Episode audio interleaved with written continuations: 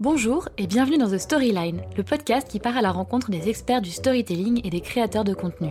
Je suis Noémie Kempf et deux fois par mois, j'invite un ou une experte du storytelling et du marketing pour décrypter les stratégies qui font le succès et la désirabilité des marques.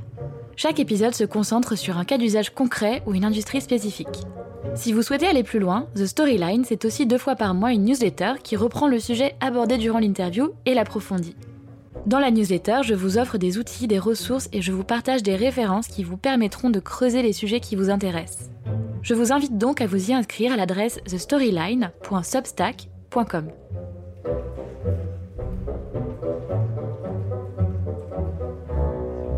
Aujourd'hui, j'invite derrière le micro Valentin Decker, le fondateur de l'Académie d'écriture Sauce Writing. Valentin est convaincu que l'écriture est l'une des compétences les plus importantes à développer aujourd'hui, car écrire permet de se faire connaître, d'attirer des opportunités à soi, de fédérer autour de soi une audience, mais aussi de mieux se connaître et de développer son sens critique. On discute ensemble dans cet épisode des stéréotypes autour de l'écriture aujourd'hui, du processus pour accoucher de ses idées et de l'importance de nourrir sa créativité au quotidien. Bonne écoute Salut Valentin Bonjour Noémie Bienvenue dans The Storyline. Merci, un grand plaisir un plaisir partagé, euh, d'autant plus que euh, nous sommes dans un endroit qui, euh, qui, qui est riche en souvenirs pour, pour toi et moi, puisqu'on a tous les deux grandi dans la ville de Mulhouse. Exactement. Où nous sommes en ce moment en train d'enregistrer. À Mulhouse, voilà. En tout respect des gestes barrières, bien sûr. Exactement, nous sommes à 1m50 de distance. et voilà, un The Storyline en direct de Mulhouse. C'est le premier que tu as fait Exactement, le premier que j'ai fait avec un invité dans la maison de mes parents. Plein d'aventures. Exactement. en tout cas, merci de te prêter à l'exercice. Avec grand plaisir. Très content. Et j'écoute ton podcast, donc euh, trop cool de passer derrière les micros. flatté, flatté. Bah écoute, moi j'ai écouté les tiens aussi. On va arrêter de se faire des politesses, parce que ça va saouler les auditeurs. Un peu relou au début. Désolée, c'est l'émotion. Euh, non, mais du coup, bah, bienvenue. Et euh, je, voulais te proposer qu'on commence peut-être par parler un petit peu de bah, toi, qui tu es, ton parcours et ce qui t'a amené à, ce que tu fais aujourd'hui. Je, n'en dis peut-être pas plus, mais je, vais peut-être dire que toi, ta ligne directrice euh, dans tes activités, c'est l'écriture et la créativité. Ouais, il y, a beaucoup de trucs qu'on pourrait dire, mais effectivement, aujourd'hui, j'aime bien dire que je passe le plus clair de mon temps à écrire. Mm-hmm. Ça implique diverses choses et j'écris sous plusieurs formes. Mais oui, je, je passe beaucoup de temps à écrire. J'aime beaucoup ça. C'est un choix délibéré que j'ai fait. En tout cas, c'est ce que je me dis. et donc, euh, je suis content. Et ça n'a jamais été un, euh, une envie euh, très jeune. Jamais, enfin, je n'ai pas grandi en me disant je, veux écrire ou je veux vivre de l'écriture. Je ne pensais même pas que c'était possible. Comme beaucoup de gens, je pense. Un monde de Shakespeare, c'est assez compliqué. Ouais, ta, seule, ta seule option quand tu grandis, c'est soit tu es romancier, soit ça n'existe pas à l'écriture. C'est vrai. Et en fait, je suis tombé dedans par hasard quand j'étais en école de commerce. Mhm. Et euh, je me suis pris au jeu. J'ai vu qu'il y avait des métiers comme euh, freelance, rédacteur, copywriter, euh, qu'on pouvait vraiment utiliser l'écriture grâce à Internet pour gagner sa vie et en mhm. vivre. Mhm. Et, et, progressivement, bah, tu vois, j'ai un peu lié le côté j'aime écrire, ça m'apporte des choses personnellement.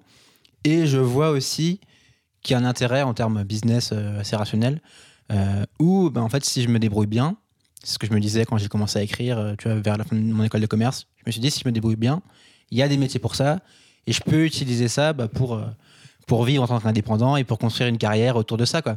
Sans savoir exactement ce que je voulais faire, où ça allait me mener, mais juste me dire, si je développe cette compétence, en mettant de l'effort, en y mettant le temps qu'il faut, et en me mettant dans un contexte où je vais pouvoir progresser et apprendre, mm-hmm. bah ça, ça va pouvoir donner quelque chose de, de chouette.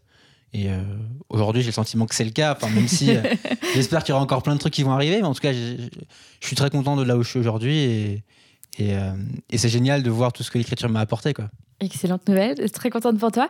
Et c'est vrai que c'est un message que tu fais passer dans pas mal des contenus que tu as produits, que l'écriture, c'est une compétence que tu peux réutiliser dans de multiples contextes et qui sera toujours un atout. mais toi, du coup, où est-ce que tu as fait tes armes? Est-ce que tu peux vraiment comprendre comment écrire en te formant? Enfin, comment tu fais? Est-ce que c'est par la pratique? Est-ce qu'il y a des c'est que c'est en, faisant un métier? Euh, comment, te, comment tu as rodé ta plume, toi? Moi, j'estime que de base, je suis pas un grand littéraire. Mhm. Euh, même si effectivement, j'aimais bien écrire à l'école, euh, en prépa, les dissertes d'économie et tout. j'aimais bien, j'aimais bien ça, mais j'étais plutôt ES, j'étais pas L. Oui, je vois. Donc euh, littéraire, moi, ça, ça m'attirait pas trop. Et en fait, j'ai vraiment commencé par pure innocence. Hmm. J'ai commencé à un moment où, je me posais plein de questions, où j'étais en école de commerce, je me disais, mais en fait, j'ai aucune compétence concrète, je sais rien faire. j'ai fait deux ans de prépa où, où tu fais des maths et de la philo. Euh, j'ai fait une école de commerce où tu apprends des choses qui sont encore assez vagues et tu n'as pas, pas de pas de skill que tu peux valoriser sur le marché du travail. Donc j'ai vu l'écriture comme ce truc-là, ce truc que mhm. j'allais pouvoir valoriser. Euh, donc d'abord, de manière euh, complètement innocente, je voulais juste garder en mémoire et, mettre, mettre sur papier les, les, résumés de livres que je lisais, parce que je voulais, me, je voulais m'en rappeler. Et en fait, comme je t'ai dit, je me suis pris au jeu, j'ai persévéré, mm. et ce qui fait que en fait, j'ai pas abandonné au bout de quelques semaines, mais j'ai continué à écrire, même s'il n'y avait aucun objectif, j'avais pas de, j'avais pas d'intérêt ou de stratégie derrière. Hmm. Et progressivement, j'ai fait un premier stage dans une start-up à Barcelone, euh, en content marketing, en fait, où j'écrivais pour eux des livres blancs, des articles. En euh, espagnol, en anglais En français. En français, d'accord. Ni espagnol. On parle allemand tous les deux, donc tu sais ce que c'est vrai. Encore une compétence inutile. Exactement. Non, mes parents ne seraient pas contents. Mais bref, donc, et donc, premier stage, donc je vois que je peux être payé, même si c'était une paye ridicule, mais je vois que je peux être payé. Euh, et je commence à confronter mon écriture à, des vraies questions business, quoi. Où t'écris pas juste bah, pour euh, publier un truc sur Medium, à l'époque j'écrivais sur Medium, mm. mais t'écris dans le but d'attirer des clients. Mm. C'était un peu de l'inbound marketing. Euh, là on était en 2017, 2016 même. et après, je continue et j'arrive en fin de mes études, donc en 2017, et je me dis, bah là, faut trouver un boulot. Et là, je vois une offre de CDI euh, pour Live Mentor en tant que copywriter.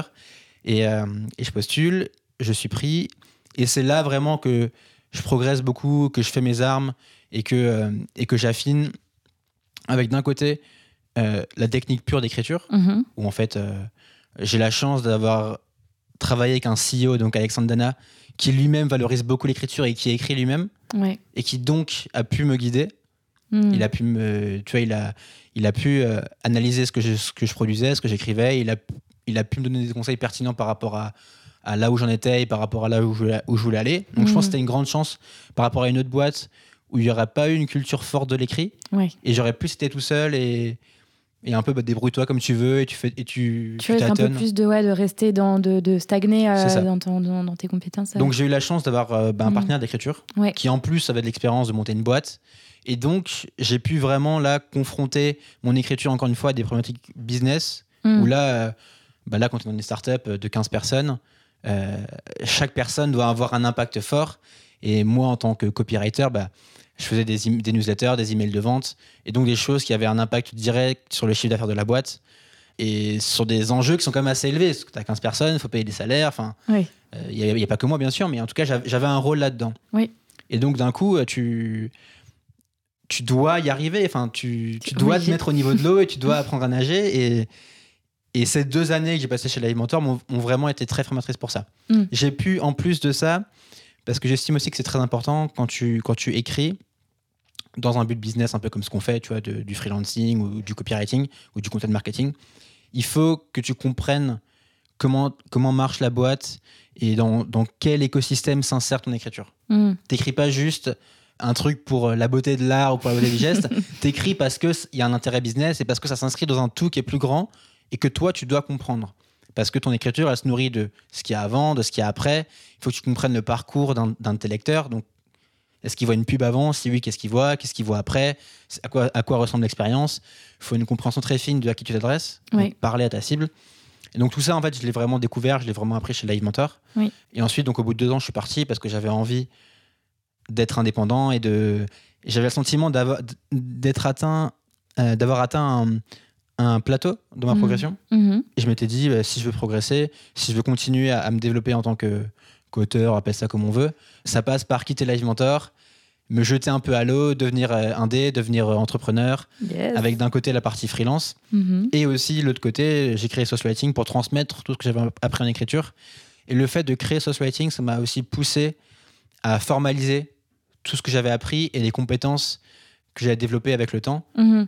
Tu sais, tes compétences, quand tu les développes, tu les... c'est pas rationnel. Tu les théorises pas ça, forcément. Ça, ça, ça, devient euh, de l'instinct, de l'intuition. Et donc, le fait de créer Social Writing, ça m'a forcé à les théoriser, à, créer des concepts, à créer des, des théories autour de ça pour ensuite les, Un cadre enseigner. quoi. Du coup, une formation. Parce que du coup, Sauce Writing, qu'est-ce que c'est? Alors, Sauce Writing, moi, je, je le définis... Euh, j'ai mis du temps à savoir comment le définir. Mais là, je le définis comme une académie d'écriture en ligne, euh, centrée autour de la non-fiction. Et moi, le, le positionnement un peu que, que j'ai par rapport aux autres qui parlent d'écriture et que je mets beaucoup en avant, c'est moi, j'aide les gens à écrire dans le but de générer des opportunités. Hmm. C'est-à-dire des missions en freelance, euh, trouver un job, euh, développer ton réseau, être invité dans des podcasts, être invité à, parler sur un blog, etc. Euh, moi, je trouve que l'écriture, c'est un super pont pour te faire connaître, pour être vu comme une référence, pour véhiculer tes idées. Hmm. Et ces idées, en fait, elles vont toucher des gens qui vont venir vers toi pour te proposer des choses. Donc moi, j'aide les gens à faire ça. Donc ça fait, j'ai créé ça euh, quand je suis parti de chez Live Motor, donc c'était euh, en début 2020. Ça fait maintenant un an et demi. Et, euh, et j'ai testé différents programmes, différents modèles, mais toujours ce fil, ce fil rouge de me dire comment je transmets bah, toutes les stratégies, toutes les méthodes que moi j'utilise dans, dans, mes, dans mes nombreux écrits. Mm-hmm. Et je les, je, les, je les transmets à des gens qui eux, ont, qui eux aussi ont envie de diffuser leurs idées pour bah, encore une fois, euh, devenir freelance, euh, augmenter leur prix, trouver plus de missions, etc. Ça commence toujours par un objectif du coup. Alors, euh, plein de questions par rapport à ça. Peut-être juste avant de parler de sauce et, et du process d'écriture, j'avais une petite question sur le copywriting. Comment tu le définis? Sacrée question. c'est un sujet que, dont on parle beaucoup et, et qui est de plus en plus visible, j'ai l'impression. Oui. le copywriting, simplement, c'est juste écrire dans un but commercial essentiellement. Donc c'est écrire euh, pour pousser à l'action et pour, euh, pour impacter l'autre en fait. Mm. Euh, et donc derrière ça, il y a plein de choses. Mais, mais le copywriting, si tu prends le, la définition un peu de puriste à l'américaine, c'est vraiment, ça se concentre surtout sur des pages de vente et des emails de vente. Donc tu écris, en fait, tu prends un lecteur, ton lecteur arrive sur ta page, il te connaît pas trop, il, connaît, il te connaît rapidement et ton but avec ta page, c'est de le faire passer à l'action, c'est souvent un achat. Donc, à la base, c'est vraiment ça. Et aujourd'hui, ça se décline sous plein de manières. Ça se décline sous forme de, de post LinkedIn, ça se décline euh, euh, de plein de manières. Et c'est pour ça que euh, tu me poses cette question, c'est intéressant. je m'éloigne un peu de cet univers-là. Oui. Et si tu vas sur social writing, je ne mentionne pas du tout de copywriting, je ne parle pas du tout de ce mot-là. Hmm parce que j'ai parce que je trouve que ça devient un peu euh, le, fourre-tout, la boîte, la boîte où on met tout dedans. Euh. Un peu comme le gross hacking ou d'autres pratiques. Euh, parce que c'est vrai que moi, comme maintenant, quand on utilise le mot copywriting, j'ai vraiment, bah, tu parlais de LinkedIn, j'ai vraiment en tête le post LinkedIn où ça commence par une phrase choc, un emoji choc, et ensuite trois sauts de ligne, puis une phrase de 10 mots, puis un espace, puis un saut de ligne, puis une phrase à nouveau choc pour garder le lecteur fasciné. Enfin, c'est vrai que c'est un petit peu, c'est quand j'y pense j'ai l'impression que c'est quelque chose qui est très euh, conformiste et euh, qui est très, en fait, euh, reprendre les techniques et les sauces américaines et les, transposer sur le français, alors qu'en fait, c'est beaucoup plus que ça et c'est vraiment un art de l'écriture dans le but de faire agir. Je, te rejoins à 100%. Et en plus, donc il y a ça qui me, gêne un petit peu, entre guillemets. Mm. Et l'autre chose qui me dérange un petit peu, c'est que maintenant, on vend le copywriting comme la solution à tous les maux de ton business. Ouais. Ah, t'as pas assez de conversion Ok, travaille ton copywriting. Ah, ton post LinkedIn, euh, euh, il a pas assez de réactions, ton copywriting. Alors qu'en vrai, c'est une vision euh, très très simpliste des choses, hmm. très incomplète. Et exactement, je trouve que l'image que tu fais avec le gros hacking est très très bonne. Hmm. Il y a deux ans, c'était le mot dont tout le monde que tout le monde avait la bouche en disant le gros hacking, ça va, révéler, ça va régler tous les problèmes de ta boîte. Tu vas avoir la croissance des malades. Tu vas être la licorne française. Et maintenant, c'est un petit peu ça avec le copywriting, je trouve. Parce qu'au final, le content et l'inbound ont pris beaucoup plus de place euh, dans les stratégies marketing et je pense que c'est ouais, des tendances. et. Euh, mais du coup, le problème, c'est que, euh, comme toute tendance qui commence à percer un petit peu, tu as tous les marchands de rêve et puis toutes les personnes qui sont pas forcément ultra compétentes qui vont commencer à le vendre, à se l'approprier, à le, à le dénaturer. Ouais, ouais j'ai souvent des débats par rapport à ça même si euh, là j'essaie de, de, sortir de ça et de plus trop en parler. Ah, désolé. Non, non, mais, c'est intéressant d'en parler avec toi parce qu'en plus, euh, on vient un peu du même milieu, donc on, observe cette tendance-là. Mais, mais oui, en fait, euh, j'ai l'impression que tu ouvres ton LinkedIn et as, tous les jours, tu as quelqu'un qui se revendique copywriter et qui, et qui, et qui te promet de, de convertir tes clients. ouais, ça, c'est encore un autre truc qui a fait beaucoup de mal, je trouve. Mais... ouais, comme, toute, comme toutes ces notions qu'on recycle, tout ce qui vient des États-Unis, en fait. Il y, y, a du bon, enfin, il y a souvent du très bon, mais en fait, c'est après, c'est détourné, c'est amplifié, c'est gonflé. Mm. Et, et, oui, en fait, on, on surfe sur la moindre tendance et on la monte en épingle. Et... Alors que tout est, tout est très complexe, en fait. Et... Ouais. Et du coup, pour revenir à la complexité, toi, ce que tu essayes de transmettre avec Sauce Writing, c'est vraiment une discipline. Et... Parce que j'ai l'impression, pour ce que j'en vois, pour ce que je connais de, de, tes méthodes, c'est que tu vas avoir des outils, tu vas avoir euh, des frameworks et des méthodes, mais tu vas aussi euh, revendiquer un, un état d'esprit. Oui. Ouais, ben, je trouve que les, les, deux sont très liés. Mm. Et souvent, alors c'est pareil quand tu entreprends, c'est pareil quand tu. peu importe ce que tu veux faire, mais souvent ça part de toi et ça parle de euh, et ça, et ça, part de euh, dépasser un peu tes peurs, dépasser tes, tes blocages, euh, réussir à, à, te lancer, ensuite réussir à être régulier, pas abandonner.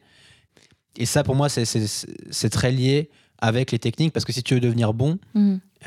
bah déjà il faut au début accepter d'être mauvais et après il y a tout un il y a toute une phase où, où tu n'as pas d'autre choix que d'écrire, de pratiquer, d'avoir des feedbacks sur ce que tu fais, t'entourer de gens si tu as envie, d'être euh, d'être coaché par des gens, par exemple. Mhm. Euh, mais tu as un processus, tu as un voyage qui doit se faire euh, avant d'arriver à un niveau où tu peux dire, OK, là, je, je sens que, que j'ai quelques compétences ou je comprends de quoi je parle. Quoi. Ouais, OK.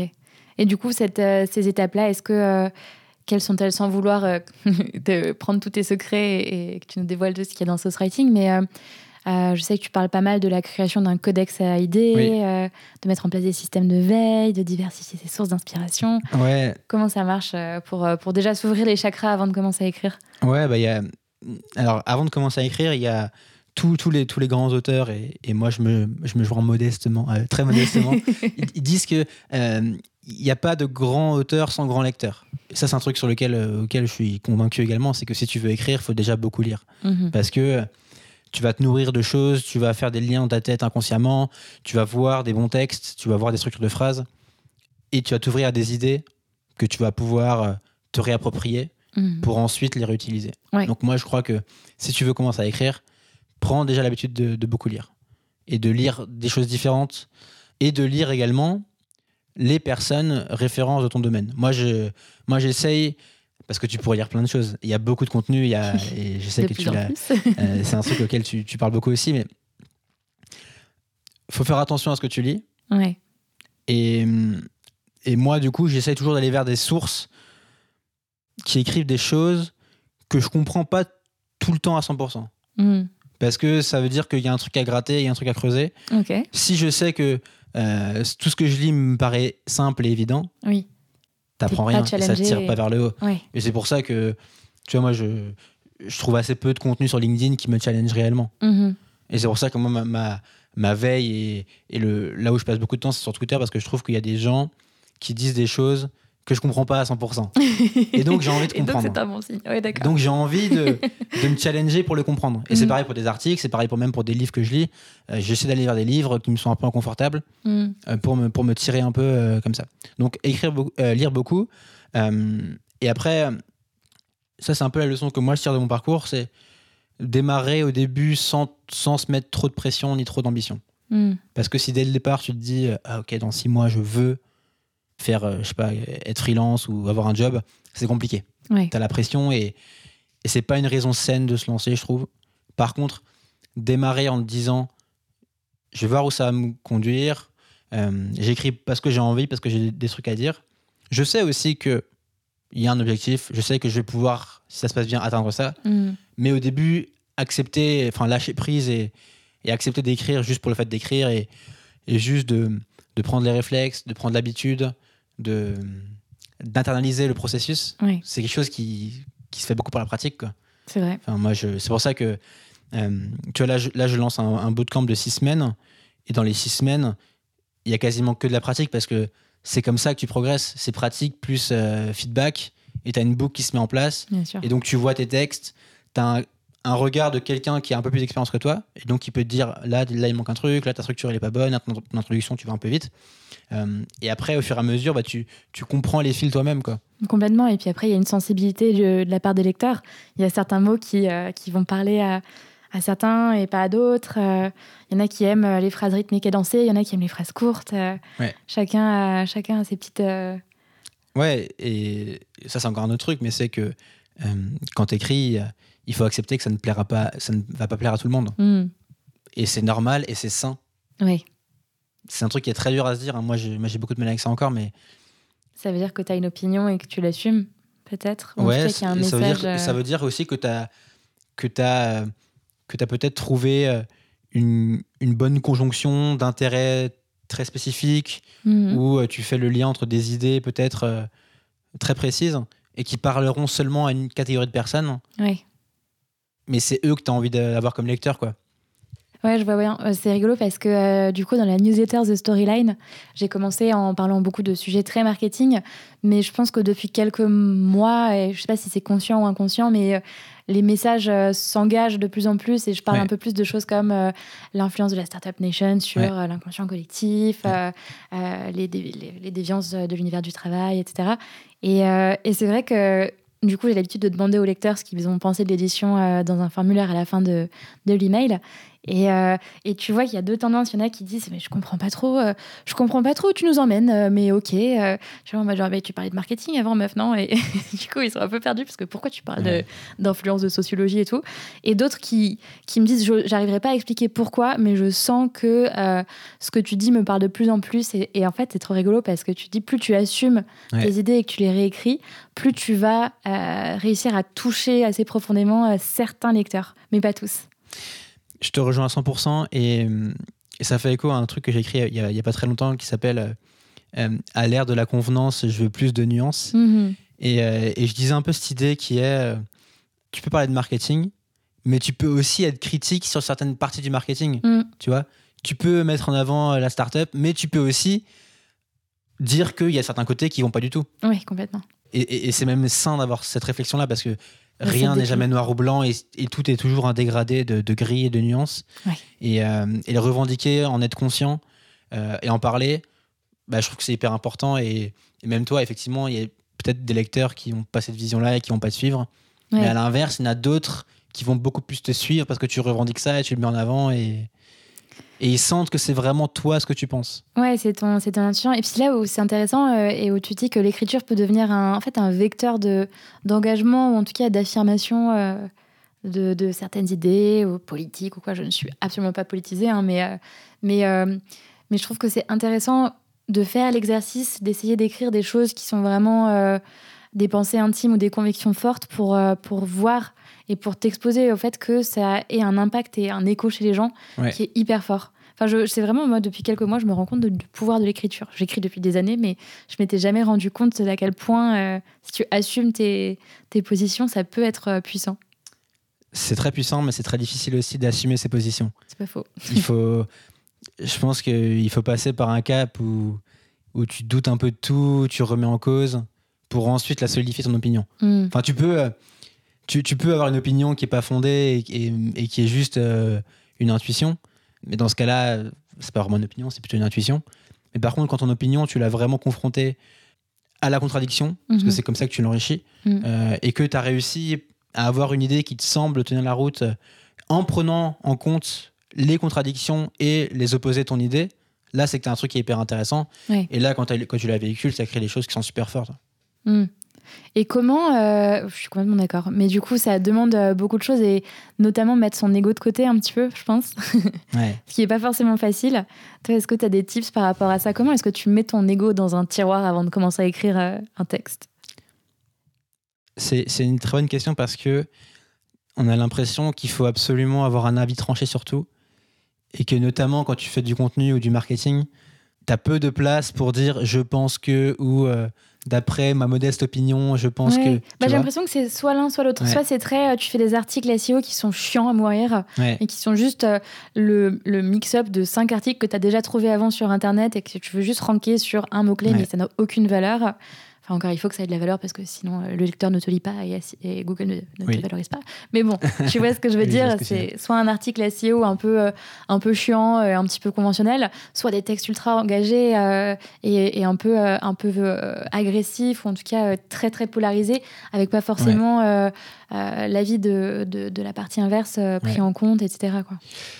Ouais, c'est ça. Et donc, en fait, là-dedans, ça dur de se faire une place, mais comment tu mets ton ego de côté? Je trouve qu'en lisant beaucoup, ça, te, ça, te, ça te rend plus humble. Moi, mm. c'est vraiment l'une des grosses vertus de la lecture et, et de, de tous les livres que j'ai lus. C'est ça t'ouvre à des opinions, à des, à des points de vue, à des expériences différentes.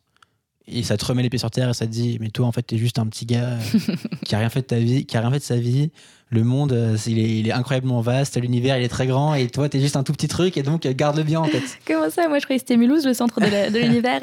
les gens ne le savent pas encore, mais. C'est ça. Mais donc, lire des bouquins et lire des trucs de gens plus intéressants que toi, plus intelligents que toi, entre guillemets, euh, mhm. ça, te, ça, te, ça, te, met les pieds sur terre et ça, et ça te dit, OK, en fait, tu as encore des, trucs à apprendre. Ouais. Et puis, moi, l'écriture, je l'ai aussi vu comme un processus. Euh, pareil, qui, me, qui, me, qui donne beaucoup d'humilité parce que, parce que en fait, quand tu écris, tu te rends compte que c'est dur à exprimer tes idées. Mm. C'est super dur de savoir vraiment ce que tu veux dire et de le retranscrire parfaitement euh, avec les mots. Et donc, en fait, ça te montre que peut-être que la conviction que tu avais, elle n'est pas si elle pas ancrée de manière si forte en toi ou peut-être que c'est pas si clair que ça. Et donc, bah, tu dois la creuser, tu dois essayer de jouer avec, tu dois essayer de l'affiner. La, de et ça, ça, ça, ça, rajoute de, l'humilité, je trouve. C'est vrai que du coup, je, je, me marre euh, dans mon, dans mon, micro parce que j'ai parfois des, des, grandes idées tu sais, dans ma tête. Je me dis, oh putain, c'est révolutionnaire là ce que je suis en train de penser et tout. Je suis chaud. du coup, je le mets sur le papier, je le relis une heure après, je me dis, mais c'est nul. et c'est rigolo, tu as raison. En fait, il y a tout ce travail d'accouchement euh, de, de, tes idées, euh, de, de ce que tu as envie de véhiculer, qui, est, qui est un processus important par le biais de l'écriture. Ouais, exactement. Et après, sur la, sur la question de l'humilité, moi, j'ai des fois l'impression d'en faire un peu trop là-dedans. Ou moi, je, pense que l'une de mes pires peurs en tant que personne qui a écrit, mhm. j'ai du mal à dire auteur, mais disons qu'en tant qu'auteur, l'une de mes... écrit deux livres, attends, tu peux te considérer comme un auteur, on en reparlera, mais ouais. L'une de mes pires peurs, c'est qu'on me dise « Ah putain, il est arrogant ». Ça, c'est le truc, c'est le pire le pire feedback qu'on peut me faire. C'est difficile de se détacher de l'opinion euh, de l'opinion des autres. Je pense que bah, je suis pareil que toi et euh, derrière euh, tous les créateurs, je pense qu'il y, y a, la réalité qui est que avant de publier ta vidéo sur YouTube ou d'envoyer ta newsletter, moi je me relis genre 15 fois, je, relis mes phrases et je me dis oh non là ça fait un peu connasse quand même ce que j'ai dit et du coup j'enlève des mots. Je suis désolée, je jure dans le podcast. C'est pas grave, on t'en veut pas. Mais pas. Mais en tout cas, ouais, c'est.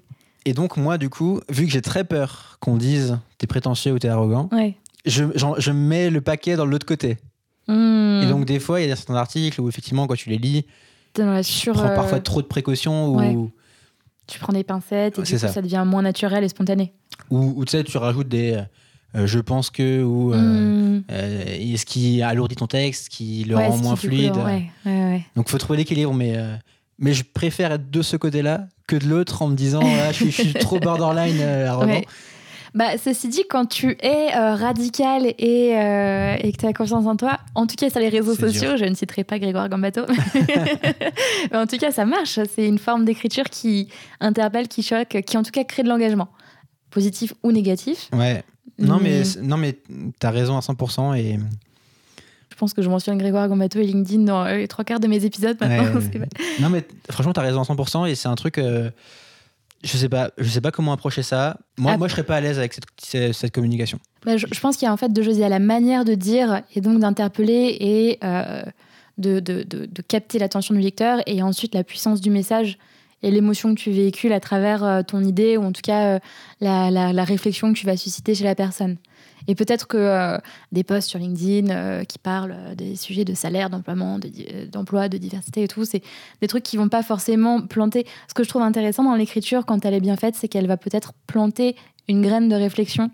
Et en tout cas, planter une graine d'idée chez le, chez le lecteur qui va donner naissance à un autre truc, à quelque chose qui t'appartient plus, mais en tout cas que tu as aidé à faire, à faire grandir. Ouais, et hum, ce que tu dis est très vrai. Et il y a différentes manières d'arriver à ça. Je pense qu'effectivement, faire des posts clivants, ça marche. Hmm. Et pour certaines personnes, effectivement, tu déclenches un truc. Euh, moi, l'approche que j'ai, c'est plus, euh, faire des posts un peu plus longs où je prends le temps de parler de choses de manière peut-être plus nuancée, en tout cas. Oui. C'est ce que j'estime faire et, et je me dis que ça parle à d'autres types de personnes et moi, je suis plus là-dedans, donc c'est plus ce que moi je fais, quoi. Et aujourd'hui, avec Sauce Writing, parce que chaque personne a une plume qui lui est, qui lui est vraiment propre, mais est-ce que tu as quand même réussi à théoriser certains, certaines choses, certaines bonnes pratiques? Qu'est-ce que tu donnerais comme conseil à des gens qui veulent commencer à mettre leurs idées sur le papier, mais qui ont peut-être un peu peur de se lancer ou qui savent pas? Le gros piège que je vois tout le temps, c'est de pas assez réfléchir en amont de hmm. l'écriture. Moi, je dis beaucoup que l'écriture, euh, c'est pas juste de l'écriture. Il y a toute une phase en amont hmm. euh, où tu dois savoir ce que tu veux dire. Et donc, euh, moi, avec tous les gens que j'accompagne, et, et, et, et, pour moi, c'est vraiment le truc le plus important, c'est la structure. C'est est-ce que tu sais où tu vas avant de commencer à écrire? Hmm. Parce que si tu commences sans savoir exactement ce que tu vas dire après, c'est le meilleur moyen de se perdre, de se bloquer, d'abandonner, de pas savoir ce que tu veux dire, de pas réussir à de pas se souvenir euh, là où tu voulais en venir par rapport à l'argument d'avant. Euh, alors qu'à l'inverse, si avant de démarrer, tu as pris le temps déjà, moi j'ai un exercice qui est, tu démarres par écrire ta thèse. La thèse, c'est avec cet article, qu'est-ce que j'ai envie de dire et surtout de quoi j'ai envie de convaincre mon lecteur. Hmm. Donc tu parles de ça. De ça, tu travailles sur un plan. Donc tu prends ton sujet, tu l'analyses, tu le, euh, moi, j'aime bien imaginer, tu sais, comme un Rubik's Cube, tu as plusieurs faces, tu as plusieurs côtés. Et un même sujet, tu peux le traiter de plein de manières différentes. Donc, toi, avant de démarrer, il faut que tu aies un peu conscience de ça, il faut que tu aies conscience des différentes facettes de ton sujet mm. et que tu en choisisses une. Mm. Une fois que tu l'as choisi, quel est le meilleur plan pour amener le lecteur à ta conclusion? Parce que la thèse de départ, si tu la mets noir sur blanc, sans article, juste ça, tu vas convaincre personne. Le but de ton article, c'est de convaincre quelqu'un. En tout cas, c'est d'amener une idée. Et donc, il y a tout un cheminement euh, qui passe par bah, essayer de débunker peut-être les idées reçues ou essayer de prendre le contre-pied pour montrer qu'en fait non ça marche pas parce que ça tu vois et donc en, faisant ce travail de thèse et ensuite quel est le plan? Moi c'est pas assez scolaire mais en tout cas ça marche mmh. si tu fais ça bien à la fin en fait à la fin si tu as ton plan si dans ton plan tu as ce qu'on appelle le matériel d'écriture donc c'est tes idées tes arguments euh, les faits les chiffres les histoires que tu vas utiliser pour illustrer tout ça à la fin, la phase d'écriture, c'est juste faire des liens entre tout ça, et juste taper sur le clavier et c'est tout. Oui, te laisser un peu euh, Exactement. envahir par le flow. et donc, mais, en fait, je le vois tout le temps. Les articles, euh, le gros problème des articles, c'est que la structure ne va pas. Hmm. C'est que c'est déséquilibré, c'est qu'on sent que la personne n'a pas fait un effort pour réfléchir au début euh, par rapport à, l'ensemble, où va chaque partie, quel est son rôle, comment ça s'imbrique dans le tout? Mm. Et, et, faire travailler là au début, c'est, tu résous euh, euh, les trois quarts des problèmes juste comme ça. C'est rigolo, j'ai un processus qui est un peu différent, mais quand même similaire. Euh, je fais souvent sur une feuille ou sur un, sur un Google Docs. je, je, donc j'ai mon sujet et je, je note, je copie-colle, je vais chercher toutes les idées que, que j'ai dans, dans mes systèmes de veille, euh, qui me viennent à l'esprit. Je mets tout, tout, tout, tout, tout sur le papier. Du coup, je finis avec deux, trois pages. Puis après, je relis tout ce que j'ai mis et j'essaie de d'identifier. Généralement, il y a des clusters d'idées, des grands thèmes, des, grands thèmes des, des, arguments qui me sautent aux yeux. Du coup, je réorganise tout ça. C'est toujours autant le bazar sur la feuille.